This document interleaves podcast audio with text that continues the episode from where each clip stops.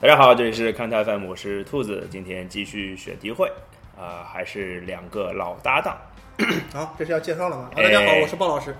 大家好，我是大姨妈。呃，背包今天干嘛去了？早上反正又给我们请假嘛，说加班还是干嘛，具体不知道啊。大保健被抓了，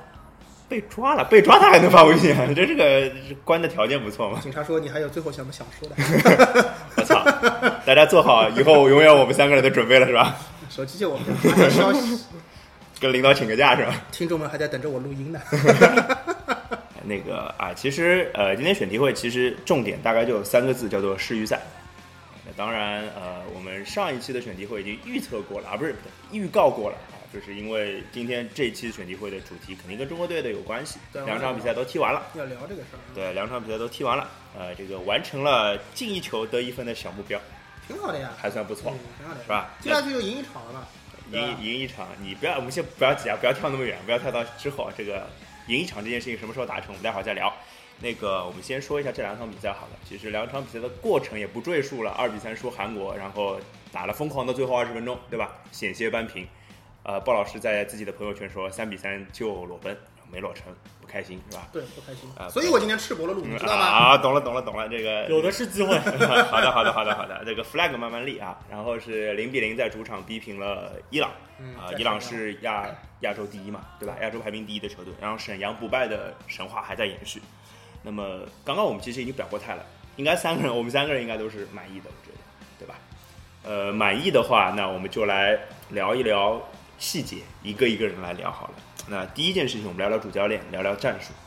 啊，我们聊点战术，其实我们也不太懂战术。呃，三后卫或者说无后卫的体系到底算是成功吗？当我然们三后卫可以聊啊，但是我个嗯人觉得你说高洪波的战术就等于三后卫，这个不大公道。不不，我没有说，啊，对我们只我我们一不是部说分我们不是在聊主教练，也不是在聊就是战术，我们只是在聊三后卫，是吧？对这么说对这么说比较可对以对，接只受聊。后卫，然后对待会儿再聊中场好了。对，只聊三后卫的这个设置啊，我个人觉得这个三后卫的表现还算是可以的，还算是可以的。主要原因是因为，呃，我个人对这次国足出战十二强赛的定位，我心中的定位是一场挣回自己的尊严的旅程。对是为了面子，嗯，为了尊严，就是我为了就类似于说，我要把我当初在亚洲足坛丢掉的那些尊严和地位，我要一点点挣回来，这是出门的第一步。就是说呃，不能让人家觉得中国队是任人宰割的。对我不哦啊我觉是得简单来说就是，嗯，要证明就是这支球队不是因为就是在之前的预选赛阶段运气好，所以才进了十二强组啊也啊，对我而是我这觉支得球就是因队为在运，气好。而是因为就是这支球队在亚洲可能配得上就是十强赛或者十二强赛这样一个档次。地位，其实当初能进十二强赛，还真是运气啊好。这个运气肯定是有成这分。我们不能够成为亚洲区的圣马力诺，对吧？你这个 flag 立的不能呃太低了说。 谁看见你都说啊三分是吧？这不行，这不行。我们要正回来，就是你敢用替补，或者你敢松懈，我你就要敢咬掉以你轻一口。心，对，我就要咬你一口，我从你身我上就咬块要肉让下你来。付出代价。对，我要我要我要干你，就有这样的怎么有又这干样了？的每期都要干是吧？架势。对对踢对，完了，大家能认识到说哦，那边有个疯子是吧？没事情干，我不认真对待他就要干我一下，那哎，你提到“疯”这两个字，我补充一句，就是这两这两场中国队的像疯子一样的踢法，其实真的有点吓人，因为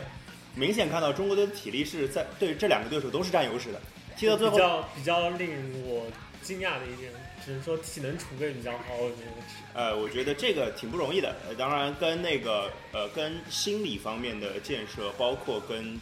备战状、备战情况，应该都有中关系超吧。正好如火如荼嘛，对吧？你很多欧洲联赛的人越多，那比赛就没开始。没有，我不是，我是觉得欧洲联赛的球员可能是因为他们赛季刚开始，所以对还没有对进入对我状就是态这个意思啊，对嗯对对。然后我们的备战期可能也比别的球队稍微长一点，对我们还有女排精神在但激励着 我们， 有没有登巴巴精神？有 啊，当然有啊。金鸡西受到了感召，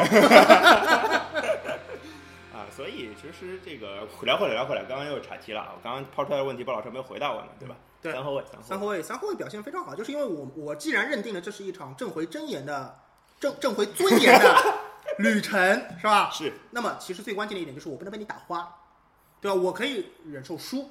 但是我也要让这场比赛踢得非常难看。这是我前面跟大姨妈两个人在聊天的时候也你这个难达成了看一个是共识打引号的，就是让对方觉得难看。就是我要把比赛拖成泥沼，我不能够嗯说说我现在就站在台上跟你就是大家抡开了打，那我们说硬实力不不济，对吧？对万一被什么摁住了打花了，那我就这么就个尊严，就对头吧？破血流对，了。我要你从我身上拿分拿的难，那对就要没我错把比赛拖成泥沼。在这种情况下，很明显的是，第二场打伊朗的五后卫或者说三中卫，收到了很明显的很好的效果，对吧？我垒人，我摆大巴，哎，你看见我头疼了，对不对？我就达成目标了。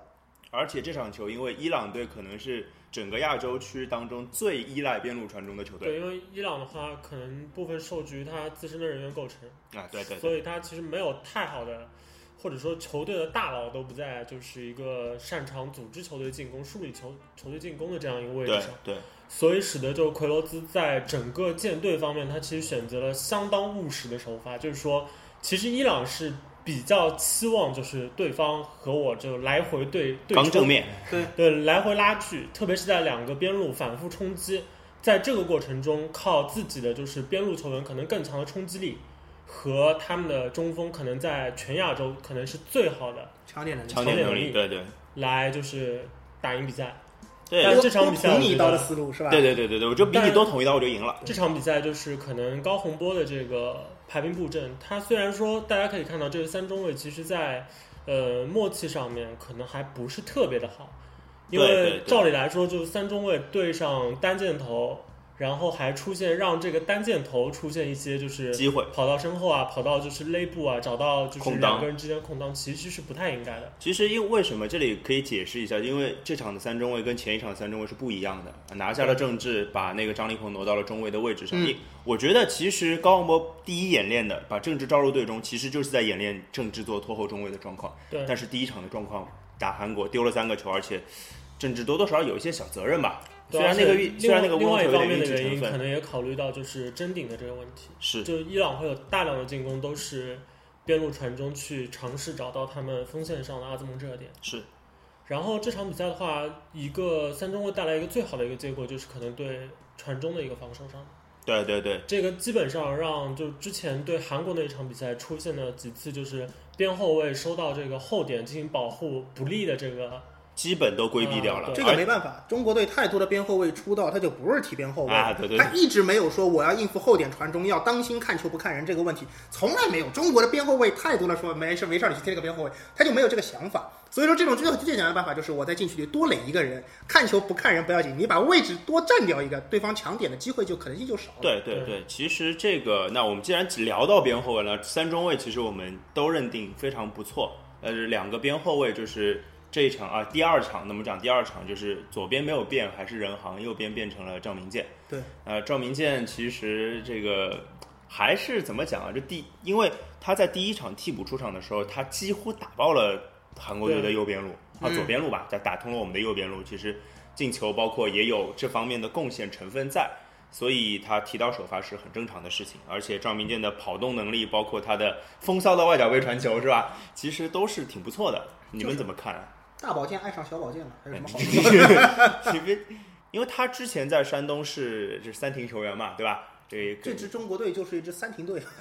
特不是这下条放队三这停队，这条后卫线是三停后卫线对是吧？对对对主要是后李 学鹏、哎 对人行、行赵明剑，哎呦，哎是雪崩。没雪崩啊，这不是撑住了吗？嗯赵云健还是不错的啊。那人行你们怎么看？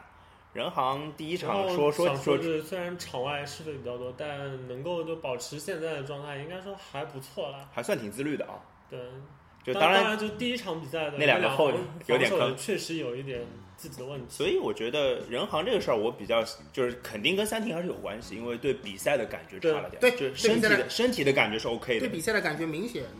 不好，那对很正常嘛。就是你身体可以靠自己的自律，靠对自己的勤练给维持那个一个还可以的状态。对但对比赛的嗅觉，这个真的是不踢比赛就会状态下降，对，这是没有办法的事就情。是适应度嘛，而且第二场明显比第一场好了，而且人行本来就但当然，是我觉得第二场就是表现好的另外一个重要原因，还是在就是之前说的，第二场比赛明显就是对于呃防就是对方的边路进攻，在策略上其实显得非常清楚。对，两边后卫其实是不太去逼迫伊朗队的外线传中嗯的。没错，就所以是他们的防守传压给力你其传，实其实也并没有那么大，相对来说压力比较大，其实是三个中中卫卫和三个中场。对，其实呃，就是中卫保证了第一点，三个中场就是最强，第二第二点防守上的第二点，所以这点是可能是中国队在第二场打伊朗的比赛当中做的最好的一件事情，就是几乎第一点没有什么丢过，然后对即使第一点争的不不怎么利索，那第二点弄出去就好了。那呃，讲完后场我跳一下，待会儿再讲中场的事儿，我们讲前场，因为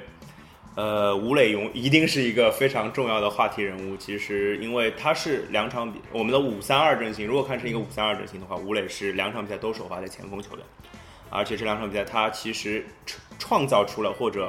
得到了真的不少的机会，但是很遗憾一个球都没有把握住。啊，我们也不说，假如吴磊把握住一个机会，怎么样，怎么样，怎么样，这没有假如， 万一对吧吴？磊把握住了一个机会，被人打雪崩了怎么办？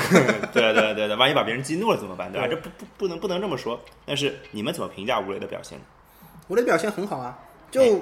我的观点就是很明确的一点，就是经过中超这个比赛的磨练以后，我们看中超看得多的人会知道，中超有个习惯性的节奏，一到六十五分钟开始进入双方散打，啊吧？对对对呃，拉成五零五，然后就是六阵零线四吧，有可能阵是线阵线保持一塌糊涂。对对就是对其实大家打快速韩国通过中场打韩国也好，打伊朗，包括后面大大家拖体力也好，看得到。一旦进入对方就是呃线与线之间的保护做的不好的情况下，中国其实挺有办法。嗯对就是换句话说，在目前主流的呃足球思路里边，利用空间和创造空间是两个很久的话题。 没错，中国队现在利用空间利用的最好的中继人就是吴磊，这个是没有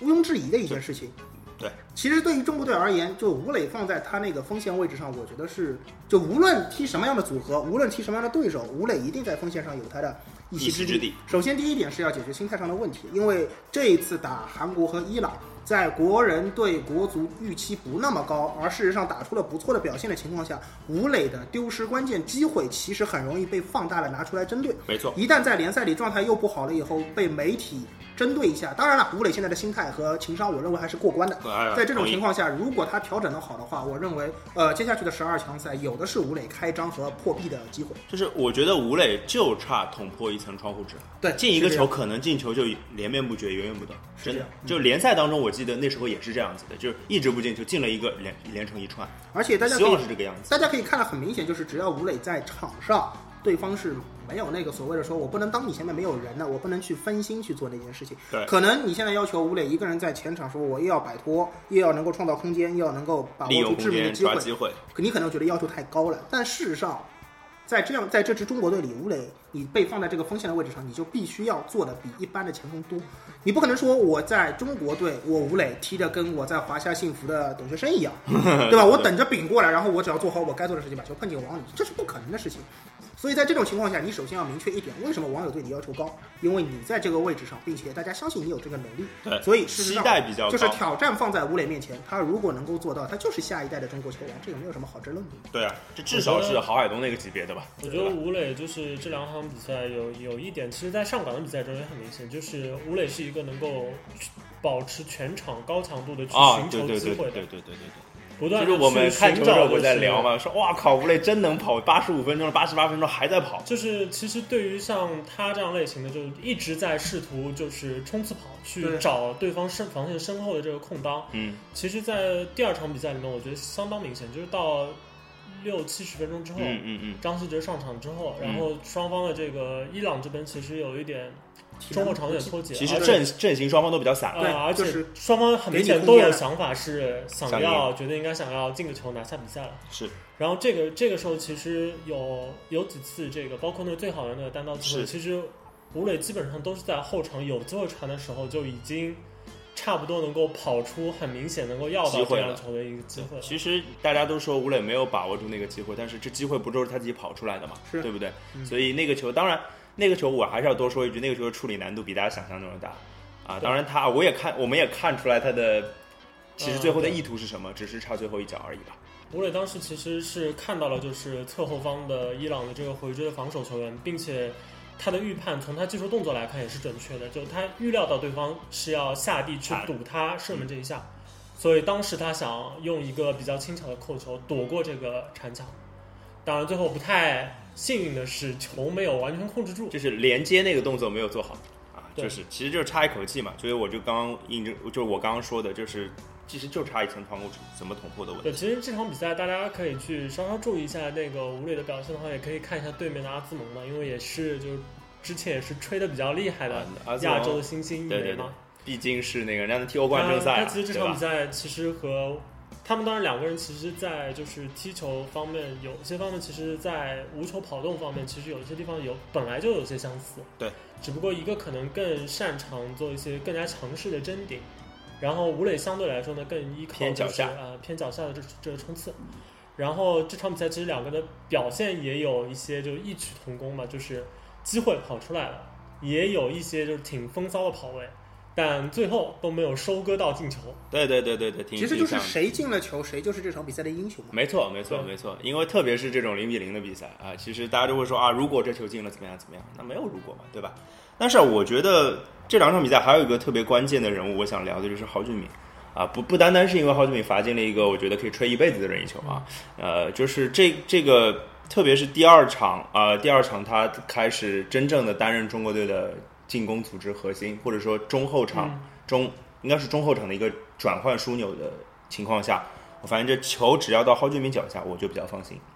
但是还有一件事情就是，我看比赛特别着急，我看郝俊敏的周围永远有三个伊朗队的人，包括阿兹蒙他退回来防守的时候，他就是顶在郝郝俊敏的前面，这是很明显的一个特别让我看着特别不舒服的位置，因为因为我知道在黄博文和于海站在郝俊敏的两边的时候，只有郝俊敏是有足够的出球能力的。那因为别的人是没有办法帮助他进行出球，也吸引到一些东西的。那后来张稀哲的上场其实是帮助郝俊敏帮到挺多的，虽然是把双刃剑啊，嗯就是防守上一定是削弱了，但是从出球点上来讲，张稀哲只要拿球，一特别是在传出那脚致命的身后球之后，呃，我觉得郝俊敏拿球更从容了，对，这是我特别想他的空间，他的空间大了。这是我特别开心的一件事情。然后我就觉得郝俊敏就是皮尔洛，是不是这种感觉？甚至我觉觉得郝俊敏其实是一个，就是可能，我觉得算是很大程度上是归因于他之前打的是边锋的位置，嗯嗯嗯所以他其实对于有一些就是对方逼抢不是特别凶的情况下，他可能对于拿住这个球的自信嗯，是和能力明显要更强。没错，所以在就是对方没有真的就是说呃贴得很紧或者逼得很凶的情况下，嗯，他可能在被动的形形式下拿住这个球，然后去找出球点的这个可能性也更大一点。对的，相对比的中国队的就其他中其实场来说，其实对于中国球员而言啊，就是我们看这个三中场，黄博文、蒿俊闵跟于于海海，前面我们就在聊嘛，说就其实你会发现踢得比较好的，相对来说更好的应该是蒿俊闵跟于海这两场比赛，对吧？当然不不光是因为他们进了球，对吧？事实上他们的表现确实更好，是比起黄博文相对来说有一些。呃，茫然的表现，对这个其实是因为，嗯、在采用了五中场的情，呃，五后卫的情况下，嗯三中场对你在不同位置和不同由守转攻的环节和场上形势预判下，你要做的不同的事情的要求是比较高的。换句话说，你得带脑子，你得带脑子。而相比嗯之下，蒿俊闵跟于海，由于他们各自踢过的位置更丰富，而且他们都有旅游经历，对他们明白说，我在这个情况下状态下，我要做的事情跟别的情况下是不一样的。黄博文可能我觉得他还没找到说，在这个场合下踢三中场，我应该怎么样发挥自己的技术特点。另另外可能就是场面相对来说被动的比较明显的情况下，对于黄博文的发挥来说不是特别有利，是这样，因为他可能在就是插上的这个威胁性方面更强，但是在就是中场偏后的位置，遇到对方就压力比较大的情况下，那他可能在就是用身体使用身体护球，包括就是脚下技脚术吧下拿球嗯方对对面对就没有那么另外这两个其实情况就是他跟张稀哲最大的差别。张稀哲的上场把整个中国队的中场给盘活了。啊，当然我还是要说，对张稀哲的上场，我还是觉得他其实还是占了一定的便宜的，因为当时的这个场上的形势其实处于双方的这个体能状况其实是都有一些这个下滑的这个苗头，对对对只不过对伊朗这边更明显上。上张稀哲其实就代表着高洪波说我要跟你分胜负，对，吧？我想赢嘛。啊对就张张稀哲事实上上，张稀就是哲一个也创造出了非常好的就是一张机会胜负手，对吧？对关于蒿俊闵，我再多说一句啊，就是其实连带前面那个被我们一带而过的赵明剑，我要一起连着说，他们都是其实都是因为都是你的人。不是都是惨案队的人， 都是惨案队的人。但其实我们会发现一点啊，蒿俊闵这样的性格，包括赵明剑这样的性格，你说他们两个性格一样吗？肯定不一样，对吧？嗯嗯但是呃，他们到了国家队的表现，其实这两场比赛看起来真的都还不错嗯，。是当然，他们你说山东鲁能今年联赛举步维艰，对吧？我觉得其实我们可以看出一个特点，就是中国球员挺讲究教练的，和他的、哦和他的舆论环境啊，包括球迷给他的反馈的。赵明剑是在于球迷反馈的一个情况，就是你如果不把心思放到跟球迷吵架上去，你真的去你好好踢球，对你带着那种说我要证明自己，你别老跟球迷打嘴炮，是吧？你带着那种好好踢球的就心思你去你要跟球迷证明什么？你在球场上证明就好了嘛。对，就是这样子。你不要整天在那个各种地方闹，闹出各种事情，三停之类的事情。而蒿俊闵很明显，他是遇到了他的伯乐。蒿俊闵就是等等来了马加特，所以他在联赛和国家队的全面的状态回暖，我觉得与马加特的就是马加特一定是毫无疑问信任蒿俊闵的。你带个新队，谁都没有，一看，哎，有这个我旧部下带过呀， 这个我知道啊，他的 FM 数据我还能背得出来 啊，对吧？那一定是给予蒿俊闵绝对的信任的。事实上，我们也可以看得出来，联赛的状态，这次国家队的比赛，蒿俊闵很多中国队的球员都有这样的能力。而且我觉得啊，就是蒿俊闵真的是找到了对的位置，因为之前大家都觉得他是边锋甚至前腰嘛，但事实上把他拉回来做组织的球员的时候，忽然觉得他的大局观是非常非常好的。这里就再插一句，中国的基层教练的水平真的是不敢恭维，多少球员都是打错位置各种是吧嗯挪位子，挪了半天，哎，原来是踢这里可以啊，啊！我想这还想起一个段子了，就是那时候蒿俊闵最早去切尔西试训，和米克尔一起的，我印象特别深。就是米克尔后来后来就是呃，米克尔先去曼联，后来后来被那个切尔西截胡了嘛，对吧？曼哎你联就球别迷提这茬，你就别提这茬了。米克尔跟我同年同月同日生，啊、那个就是后来说就是那个青训的，就说米克尔的身价是四百万欧还是四百万镑，我忘了啊。就是然后蒿他说蒿俊闵也值这个价，而且他跟蒿米克尔踢的位置应该是一样的，就这大概是我六七年前、七八年前读到的故事。他说明切尔西的切尔西的球球探或者说切尔西的青训教练就牛逼啊，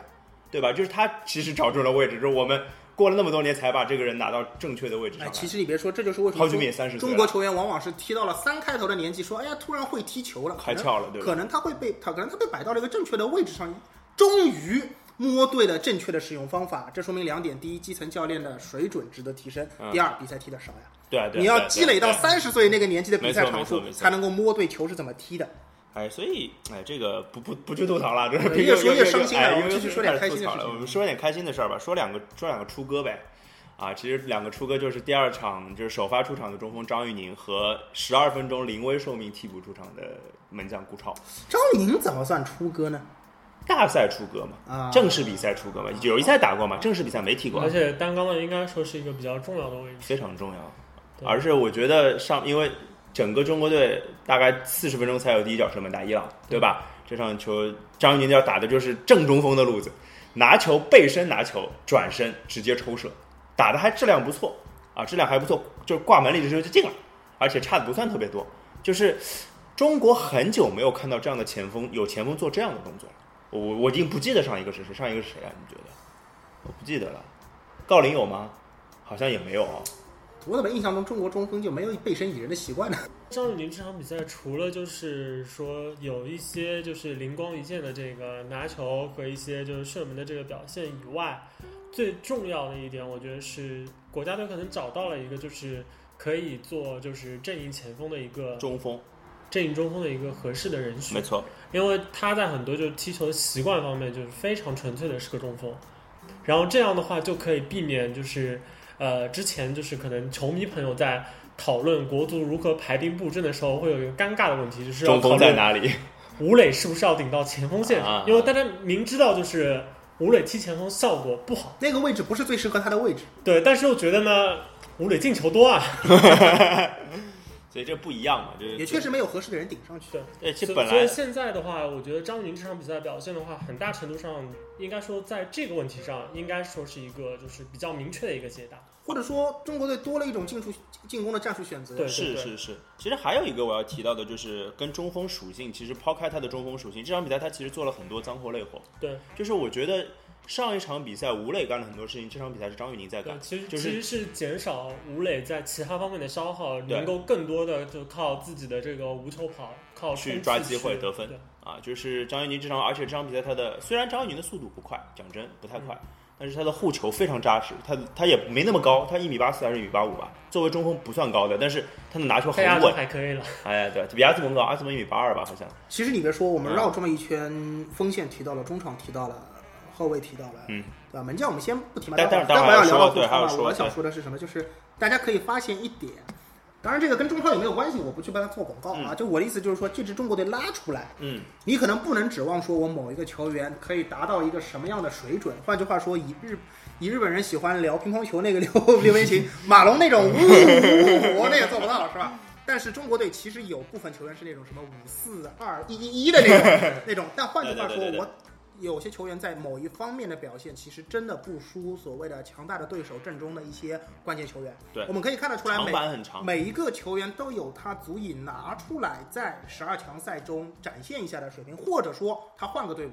我把吴磊换到韩国队去，很有可能表现会好很多，对不对？对对对因对为对很多不他不擅长的事情不需要他那去做。吴 磊的前场的搭档不都是一些值得在韩国队上踢球的人吗？ 哎，你这样一想的话，会不会觉得说，如果每一个球员都有他很犀利的地方，但也有很多不足，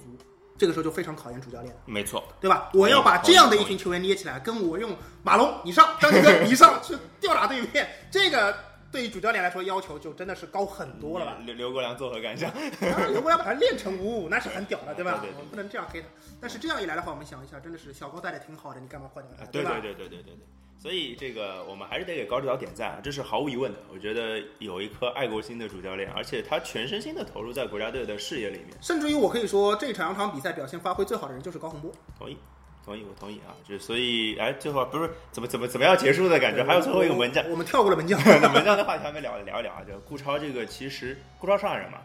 对吧？我们我们在在座的都是上海人啊，就是其实上海一个上海籍的球员，竟然 竟然在以别的球队的球员的身份进了进了名单，应该没有上海人嘛，对不对？这话好奇怪不是呀、我是上海籍嘛，我是说，啊！对对对，就是因为上上港入选的，人都就上的蔡都文康，蔡文他康是什么没？上嘛，蔡文啊对对刚、对于海跟吴磊都不是上海人嘛，对吧？哎，这这不这不重要啊，就是对啊，你这是狭隘的地域观念。哎要我批错了评你啊我站错了在我错正了确的道德的制高 点上，你妈也妈是蔑视你这种什么政治不一味正确的行为这是吧这种发言是有问题的我们啊，要待会儿批剪判掉啊。 好，那个其实讲回顾超啊，就是顾超其实作为一个呃，包括我们之上一期在聊那个门将位置的时候，呃，就说顾超的入选，我们其实是达成共识的，觉得毫无疑问，对他是整个联赛当中状态最好的事门实也证明了顾超才是第二门将，对吧？对没杨错志杨志是个图腾。将。 对，就说了嘛，这杨志就是拿着杨志下韩国队的嘛。但是你这样一想的话，曾诚要嗯伤半年，对对对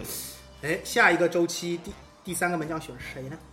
嗯，严俊凌、哎，会不会一下子就对黄大雷啊，本赛季，就是说我们上个周期讲到的点名批评的两位门将啊，对对有一些刺激，机会。有一些有一有一些激励吧。你看看对你对对对表现好不好，对不对？相相对来说，应该还是严俊凌机会大一点，因为王大雷的这个可能国家队主教练不，如果我是国家队主教练，不我太也不敢太敢用。不太敢啊，你你要说就是招进来，然后比如说要踢点球大战，嗯，然后我是还手里还有一个换人名额，嗯，但是我对这个点球大战又没有怎么提前做过功课，那我兴许就最后一个换人名额，王大雷你上这个去你这个吧限制太大了，对对这对，个限制太大了这种这种限制条件这种情况太不大太有，而且十二强赛好像也没这个 机会给你赌这么给给你赌这么多其实就是球。之前那个荷兰的克鲁尔对对对和斯莱森，希莱森只有这这么一个例子啊对，哎但是我想提名两个人哎，哎你说我我真不觉得第三门将的选择范围限于王大雷和严俊凌。你说因说为看，之所以高洪波这一这一期没有选他们两个人，本身就说明了对他们俩的不满意，是对吧？那么在这种情况下，我提名两个人很有机会。第一个是刘殿座，嗯嗯啊，刘你殿座简直是双重接班人，对吧？没你错首先没错嗯你在恒大就有了很大的机会，缺点是恒大今年亚冠出局了，刘殿座缺乏在亚洲赛场上证明自己的机对会，对对不然我觉得他很舞台太有。小，舞台对太，嗯小我觉得他很有机会接替曾诚的枪，尤其是王大雷和严俊凌如果持续发挥不那么亮眼低迷的话啊，对不对？第二个，哎，我提名一个李帅，好不好？你 大爷，半人品！我操，我知道你要说李帅，没有没有没有没有，我们认真的讲啊。首先，我觉得李帅的图腾嗯李帅，李帅本来也是深圳的替补是吧？李帅也是个图腾呀。 对，就你带杨志为什么不可以带李帅呢？第二，我觉得李帅，你别说，嗯，在前几年的中国中超球队里边，哎，除了曾诚，在国际大赛上露脸最多的就是李帅了。哎真是时势造英雄，好吗？这 太坏了。但是你这样一说的话，在这种比赛里边，有个老将压压场子，或者他见识过的较多的情况，未必不是一件不， 坏事。我我是觉得啦，就是这样讲好了，就是李帅带的意义跟杨志真的差不多。对啊，那杨志吓吓韩国人嘛，对不对？ 李帅吓吓什么乌兹别克人，不一定说不定有效果呢，对吧？有奇效对对。对所以这样一来的话，其实我觉得第三门将的选材面真不一定小。曾诚这一伤倒是给很多呃门将机会，门将门将就是看谁能抓得住了，看你的脑子清楚不清楚啊。当然最好还是曾诚尽快养好伤回来，因为对其他曾诚的作用真的呃真的真的很太明大显。太大了，包括太这大了场比赛，其实顾超有一些球的处理上还是让人看的比较心惊哎，胆对，战这个是我想讲的气场不足，呃，不只是气他象有问几题，次接那个回传球，其实都有一些问题。这个我觉得一方面是能力问题，因为顾一超方当面时准备不足，不，顾超当时在东亚的时候，我们就一直吐槽他那个脚下不好。对那时候这就是我我看高严俊凌、看低顾超的还原好因。 他没有当时身在曼城，没有，还有还有一个就是，我觉得呃，他这是真的，他第一场国家队嗯对比赛，有点第遗憾一而且场。是仓促上阵，对没对有对准备好的情况下，虽然他今年在联赛的表现真的很出色，但是到换了一个舞台，换了那么大的一个阵仗，其实差的还挺多的，我觉得。而心理且准备问题啊，这其实也暴露出了不少中国球员心理准备的问题不足。这就是为什么我要提名李帅了，见过世面多不多，对中国球员而言特别关键。这就时刻准备着的感觉，是的对吧对 o k 好吧，那个我们聊了半个小时中国队啊，就是这个我刚刚说了，我们的这期的关键词叫哎，世你预放着赛继续聊，我还能聊下去是吧？呃对，我这当然掐住了，否则这一期聊两个小时干嘛呢？嗯，我说我们聊的是世预赛，所以不单单只有中国，呃就是你其实说冷门也不少，嗯有啊，比日如日本队日球本队啦，输球啊之对吧类的，然后韩第二场其实赢的也挺难看的。呃对韩国队被逼平之类的，虽然那个被逼平的有点难看是吧？对对对，呃对，有点有点丑陋，叙利亚拖时间拖得很丑陋啊，所以现在中国这个组小组第一是那个是乌乌兹别克兹别克斯坦两连胜，对吧？伊朗跟韩国都是四分这些丝绸之路上的搓儿小国，看我泱泱华夏撵过去是吧？啊，所以这个关于亚洲区我们就聊到这儿啊。那中国中国队的下一场比赛应该是十月六号，那个我们到那个时间我们再来聊吧。哎啊比赛，之前国庆节假期是吧？对大对家好好对对期待一下啊！对，所以我们聊一下欧洲欧洲欧洲区的预选赛好了。其实欧洲区的预选赛不像亚洲打两轮，它只打了一轮，它只有那个就是九月五号六号打了一轮。那么先给大家普及一下规则啊，就是它是五十四支球队，分成九九个 小组，五十四 朵花，五十四个球队是一家，爱哎我中华。 它是十三个名额，因为俄罗斯本身已经占掉一个名额了，所以欧洲区本来是十四个，现在是十三个名额这其实它挺好分的，啊，就正好就是六个组，每个组两个嗯啊两，个本名额来是是吧嗯说俄罗斯也加进去当友谊赛打的嘛，现在不用加俄罗斯了。这个其实是我挺提倡的，啊就是大家如果之前有听我们欧洲杯的节目哎节目的话，你就会知道、道我是很提倡这种分组的，大家分分干净，别他妈什么第二、第三你搞不拎清的。这个其实是欧洲区预选赛一直被大家吐槽的一个点，就是什么呃第二、第三、第三加赛什么排名是成绩还有更加，还是有加赛，而且还有什么小组人数还不一样，对吧？然后还要去没有凑这个，只是凑凑到正好凑到六五十四，对没办法对对啊，对，所以那个。否则，如果少一支科索沃，其实还是会有刚你刚刚说那个情俄况。罗斯拉进来了，但俄罗斯不能算，不能算说你他打的比赛跟别的比赛能一样哎吗？中对国吧派个二队过去支援，反正跟亚美呃跟那种什么阿塞拜疆差不多对是吧？？对对那个它是十三个名额，就是九个小组第一直接出线，然后那个八个成绩最好的小组第二单挑，单挑打附加赛啊。所以其实你至少进进入名单啊，进入世就是世界杯的前提是小组前前两名。嗯，对而且因为就是欧洲杯刚扩军的关系，所以这样看下来就是世世预赛会凶残很多。对对对对会会会干掉很多大家心目中说，哎，就是怎么样，这挺支强的球队球队又挨不上了，是吧？对对对，所以就是打了一轮嘛，我就看到一个组很牛逼，这个组是 I 组，就是最后一个组第九组。这个组打完一轮之后，所有球队都积一分， 然后然后一看，哦、这个组好像是死亡之组啊，这个组其实扳扳手指头，这届欧洲杯上就出场了四支队伍，这个我们我们我们先先给大家说一下，就就大家就欧洲区肯定没有没有我们自己家门口的比赛那么关心啊。就六个队是这样的：克罗地亚、土耳其、芬兰、乌克兰、冰岛，还有新加入的科索沃。就这个真的蛮夸张的，就是对啊，你都是欧洲杯上的著名球队啊，包括芬兰、科索沃一点也不弱。嗯，然后比如说克罗地亚、土耳其、乌克兰、冰岛四支都是参加欧洲杯的球队，而且有老牌劲旅，也有新贵，对吧？冰岛就属于新贵的那种球队，对，所以最多最多也只有两支球队能出现，就就嗯其实挺挺夸张的。对你想想看，这个小组淘汰掉哪两支球队，都觉得挺正常啊，呃出现了哪两支球队都觉得挺正常，也都会为剩下没有芬出芬现的兰球队芬兰跟感到科惋惜索沃出现有点奇 怪，这两支球队双双出现有点难啊度，对对吧？对毕对竟就只踢了一轮，大家都是平局。可但你想一可能想性比，其实你说克罗地亚或者说呃乌克兰或者说冰岛没有机会从这个小组出现，挺正常的事情。对，对吧不是不能理解的事对情对啊。对，那那其实你这样一看的话，又到了欧洲无弱旅的时代。哎，对对对呃对，圣马力诺、阿塞拜疆，对， 亚美尼亚是 吧？啊，不是亚亚美尼亚有那个谁，那个穆斯塔良是吧？然后呃没什 么用。对啊，然后我们稍微看一下首轮的状况好了。第一场比赛就是有几支球队欧洲杯之后都换帅了嘛，换帅的球队好像都打得不错。西班牙赢了，意大利赢了，英格兰也赢了，虽然赢得不太一样啊。西班牙我记得八比零吧赢了，西班牙是换我去也能赢，啊不不不，你你你肯定是没，你连新闻都没看啊！西班牙五十五分钟才一比零领先啊，，我知道啊，你知道是吧？对啊，我知道然啊，后后面就梆梆梆梆梆乱打是吧？我很淡定啊，打打亏了是吧？那就是催眠到他们睡着，然后干死他们，是吧？对西班牙其实，哎，西班牙新新教练我还不太熟，那个教练洛佩特吉嘛，主要其实我猜啊，就是嗯西班牙足球会找到他，其实更多程度上还是考虑到他之前有带那个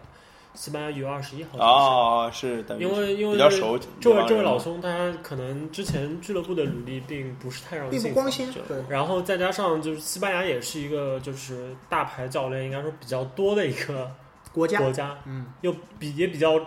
多出就是比较牛逼的教练人才，啊是是是是是，所以就是相对来说挑到这么一个相对冷门的人选，可能更多的还是看重就是说，呃，西班牙之前的这这些战术理念，可能还是会有一定程度上是传承呃延续萧规曹随吧，就可啊能，OK 他们仍然觉得。他们的这个理念还是 OK 的，没有嗯嗯没有什么太大的问题，也不嗯需要做出大幅度的一个调整调整。对，其实我觉得西班牙这个稳选帅挺好理解的，稳是吧？以稳对，为就主，是欧洲杯后经历了太多所谓的说没有任何的嗯更新啊，或者说没有任何的战术履新之类的批抨击以后，西班牙就是想走一条，就说我呢不打算大变，但是呢你们不是说小便是吧？我不打算有大的变化，哎对吧？我不打算嗯改改变我西班牙的足球理念，但是同时呢，我得找个年轻人上来。我得找个就是不那么说我倚老卖老吃资历吃那个，啊而且可能是可以呃教练长期带这个队的球对，员我啊，需要对吧我？需我需要换个年轻人上来，对不对？让你们眼前一亮。就是我觉得西班牙这个选帅挺简单，这就是为什么我说呃，所谓的说我去我也行，就是哎，西班牙本来踢的挺好啊， 对哎你也是个年轻人我是吧我继续支持西班牙的足球风格，对不对？我继续呃，我也是个年轻人，我锐意进取是吧？然后写两篇新闻稿子上去吹嘘一下我自己，啊我也能带啊 是吧？洗了是吧？对，而且本来西班牙的底子就好，啊，对，那呃，西班牙是换了一个年轻的主教练，意大利是换了一个年年纪大的主教练。嗯，啊，之前都灵的主帅文图拉，呃，文图拉其实老帅啊，将近七十岁了，我估计就是他退休之前最后一最后一个岗位了吧，可能。意大利其实挺需要年纪大一点所以的。我觉得，其实我觉得意大利谁带其实差别不是太大，只要延续那个调调调就行了。文图拉也是，其实你说他虽然年纪大，但是他延续的还是孔蒂那个路子，嗯就是球队的阵容没怎么变，BBC 还是 BBC，然后呃打反击还是打反击，缩还是缩意，大利的下限太高了吧？意大利下限也挺高可能对对意大利国家队来说，可能现在主要的问题也不是纠结在就是他的谁来当主教练这个主教练是吧上，对，更多的问题可能是意大利的联赛现在的这个境况可能不是特别好。他的国家队血液，就像你前面说，人员为什么没有变化？那没人呢，哎，对对吧？我换不就了什就就么大多的雷维花拉样。蒂嘛，对，所以它相对来说，现在在欧洲就传统的这些西欧强国里面，其实在国内的这个足球人才的培养上，就尖子生这方面其实是压力是稍微有点嗯大的。嗯意嗯，家意大利其实现在你把它形容成一个人的话，这个人就是什么属于呃双目炯炯有神，但其实瘦的皮包骨头，就是他的骨架啊一直挺在那边，但其实身上没几两肉了。对，你但是精神精气神还不错，对，所以你跟他打那种什么你打我一拳，我打你一拳的比赛，也许你挺的没他时间长，对，但是你真的碰到一个重量级级别的对手，意一大利拳把你闷掉了，对，意大利有点扛不住。这对其实对是对意大利要想办法怎么改善一下它的造血功能。联赛现在对持续走弱的话，其实你别说这届预选赛，看出来有不少国家真的是联赛影响国家队就的起了，气势，对不对对对对啊，为数不多的例外就是我们接下来要讲的英格兰。打赢， 还是这鸟样是吧？ 联赛牛逼的一塌糊涂，预选赛一样牛啊，人家预选赛一直很屌的好不好？是是是预是是，选赛之 王吧， 嗯对，这场是最后时刻拉拉纳的进球嘛，当然他们的对手比较强，他对手是斯洛伐克对吧？嗯，对手也挺强的，对但是这个啊就。欧洲杯的老对手嘛。嗯斯洛伐克是个是个分量够重的对手，对，然后阿拉戴斯的主帅生涯总算开了个好头，英格兰主帅的生涯开了个好头吧，艰难的好 头，阿拉阿拉戴斯不大习惯开门红，我估计。烂队带多了是吧？应该说阿拉达斯从他那个国家队就是首演来看的话，其实还是，嗯，毕竟是个老油条，所以他可能一开始其实对阵容和打法上面没怎么动刀，是是是是是，用的还是一个就是因为我们刚刚说三个队其实都没怎么变啊。对，但其实仍然是把鲁尼开场的时候放在了一个类似于十号位的位置。是是是，对然后，然后这个比赛你踢的说不好吧，就是英格兰其实这场比赛创造出了一些机会，还还行最后的，赢球也还算是实至名归吧。场面也确实实至名该归这么吧赢。 不是英格兰这支球队现在的话题性根本就不在预选赛，好吧？对，对吧？英格兰可能他们的联赛可能从另一方面也一直被很多的就是球评啊或者专家诟病，和意甲恰恰相反，应该是哎，对对对，他是对如火如荼过了头，以至于有也些造不了血。 对有一些那个比较点像那个保罗斯考尔斯说，啊就是他不要看英超联赛，对哎对对对对，然其实后就是意大利瘦的不健康，英英英超联赛太肥了肥胖了了肥然了后像那个西西甲专家 Sid Low 老师还说，就是说，哎，英超这么砸钱买人，买出来都是看看都是什么四千万的人买什么穆斯塔菲，还有嗯那个佩雷斯，嗯，挺好啊，为但西班牙但两国联萨萨赛。内，这些买的人其实也都是说第二等的球员，对嗯，对对对，最好的球员其实，因为毕竟英格兰有大部分的球队仍然处于一个就是说手里有钱可并不能足以吸引到很好的球员加盟对。对对，所以就就其实就在轰，哎，不是轰财务价吧，就反正就是转会市场就这么被炒高了嘛，价钱。嗯拉亚拉也说，就是不是三五年之内就会出出现一个两亿的球啊员？，这点我觉对得拉要拉说的还是很靠谱的。这对三五年内出个两亿，应该问题不大。而且拉伊奥拉想的就是这个人是我卖出去的，对啊对啊对啊，他就说 他三三五年之后从我这边卖出一个两亿他的的人，说对法吧？其实就是三五年之后我要卖一笔两亿的单子让你们看看，哎，对对也对许是一部，对，卖到中超嘛。很有可能啊。哎，所以这不不扯这个了，这个开开脑洞的时候再说啊。这个那还有一一部分就是刚刚说的都是比较平稳平稳的啊，换帅反而平嗯其稳。实那另外是新瓶装旧酒，哎，对对吧对对，然后有有几个队呢就爆了一些小冷门啊，就法国被逼平了，荷兰也被逼平了，葡萄牙输球了，葡萄牙输球了啊。从这个大家可以看出来一点，就是这就欧洲洲欧欧洲说的弱旅这些 就是传统强队。你说他看上去好像哎这人很牛逼嘛，其实他不一定多牛逼。以后啊，我们改一个称呼好了，我们把除了德国队以外的球队不称为传统强队，我们称为传统名队，人家比较有名，人家强不强再说。可以这倒可是以可以，传统名队著可以名，球队，这这名球队是吧？对对这个这个其实葡萄牙这输球呢，我也不想不太想多说什么，因为 C 罗没打嘛，对吧？就像嗯对梅西阿根廷，梅西打啊了而赢且球了，对而吧？且葡萄牙另外一方面的问梅题西是，没打他就们平那了个可能他们预选赛的开局一直不好，啊，对然后对再加上遇上的对手又是对人家是是瑞士绝对对对是一对个硬手。对，对打的是对，瑞就士，说实话，就像如果英格兰零比二输斯洛伐克，我觉得也是可以，可以就类似像葡萄牙零比二输瑞士。讲道理，瑞士二比零赢欧洲任何一支球队，我都能接受。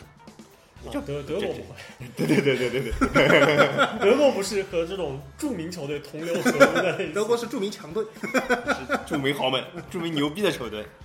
呃，那个，其实我们哎，该聊都聊差不多了啊。就是预选赛那个南美的，我其实没怎么关注了，我只知道南美其实不需要太多。那南美其实现在处于一个就是应该说是非常乱的一个局面。其实最主要的一哎，个南美是不是也刚开始？还是第第二轮吧？没没有没有没有，他踢南早美已期是经吧？打了不少轮了。不少人了那是吧？其实南美现在的关键因问为题，南美是打大循环，所以他南南美啊十的支这球队打大循个环，所以现在每积场分比赛榜，反正我具体不记得，但印象里就是，反正大家印象里不太弱的这些球队，像哥伦比亚，还有那个巴西、阿根廷，现在就基本上在前五、前六是乱成一锅粥的这个对样子。其实主要是因为呃，你先说吧。然后像巴西就开局非常萎靡，但是基本上也就是他赢掉个两掉不场出球去之后对就很容易会回来。毕竟因为是大循环，但是现在可能对于南美预选赛来说，可能压力最大的还是巴西，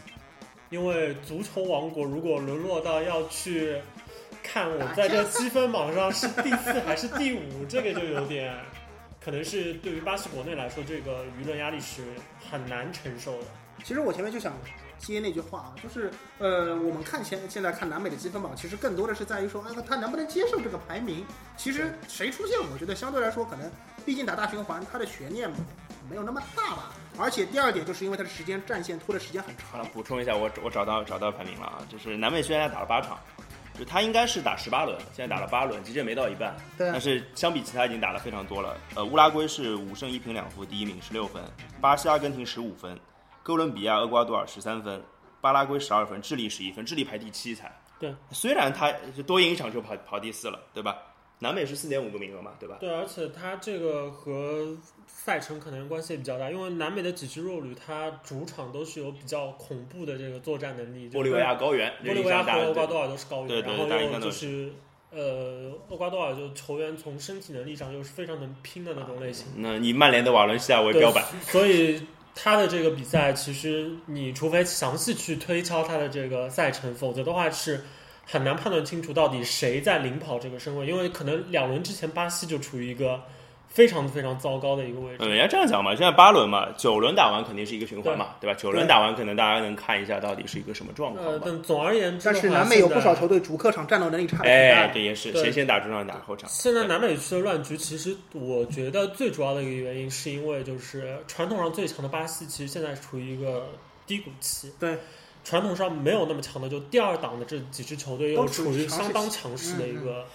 所以特别是乌拉圭、智利和那个哥伦比亚这三支球对对对队，对几对乎是处于他们就是鼎盛时期，近几十年来可以说是三十年之内，呃对吧球队实力是最强的。其实有点那，个，就是巴西起步的早，现在呢可能进入他足球发展的一个瓶颈阶段了。然后呢，相对这来这说，不能这样说。这个不不不不乌拉乌拉圭比巴西还早。不不 不不，我不跟你说那个我什查么我查谁的我查祖上酷我对这对种对事对情，对对对。但对是其实有点类似于中国女足当年的那个，我觉啊，得是又有这个点理论，相对似对的。对对对。就是其实是当年妇女能顶半边天，对吧？巴西当年就是呃贫贫民贫穷的孩子靠踢球踢出一片世界，罗但纳是尔多现能顶在半边天，其实世界有点。就是，尤其是南美足坛的格局有点变化。他对现在的情况就是说，第一档和第二档的差距在不断的接近，而且说穿了，巴西其实现在就是缺一个像梅西一样的人物。你说真的给巴西把梅西内换马到尔巴西内去马，尔嘛，对吧？内马尔，我觉得，我觉得我我个人我觉觉得我得现还不到。在，我现在觉得对于巴西来说比较麻烦的一个问题，除了你刚才说的，他们自己可能没有一个就是太过硬的人物，但其实内马尔其实已经还不错了。嗯，对于他们来说，在南美区遇到了一个相当大的麻烦是，其他的各支强队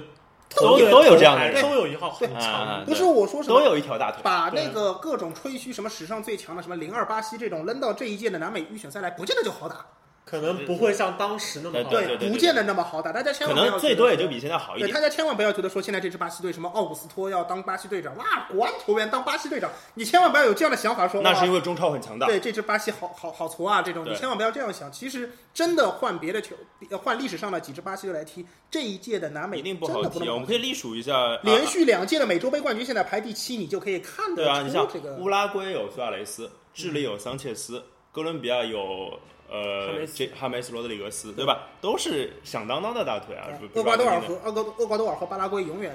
就搅搅局者嘛，对对巴拉搅圭局又者，是就传统上就是在南美踢的对像欧洲队对有防守名的南美欧洲队，对吧？防守好，所以好大一根搅屎棍，基本上就是玻利维亚、秘鲁、委内瑞拉这三支球队弱一点。你来我的主场咬你一口那种哎。对吧也能也玻利维能咬亚，你一口我把那个主场就恨不得再把那个山再往上堆够三百米， 我觉得就你是。看委内瑞拉这一场逼平了没有梅西的阿根廷，啊不对，说反了，阿根廷没有梅没有梅西阿阿根廷逼逼平了委委内瑞拉内瑞拉是吧？奥塔门迪一个头球才扳平的，所以南美真的很乱。但是其实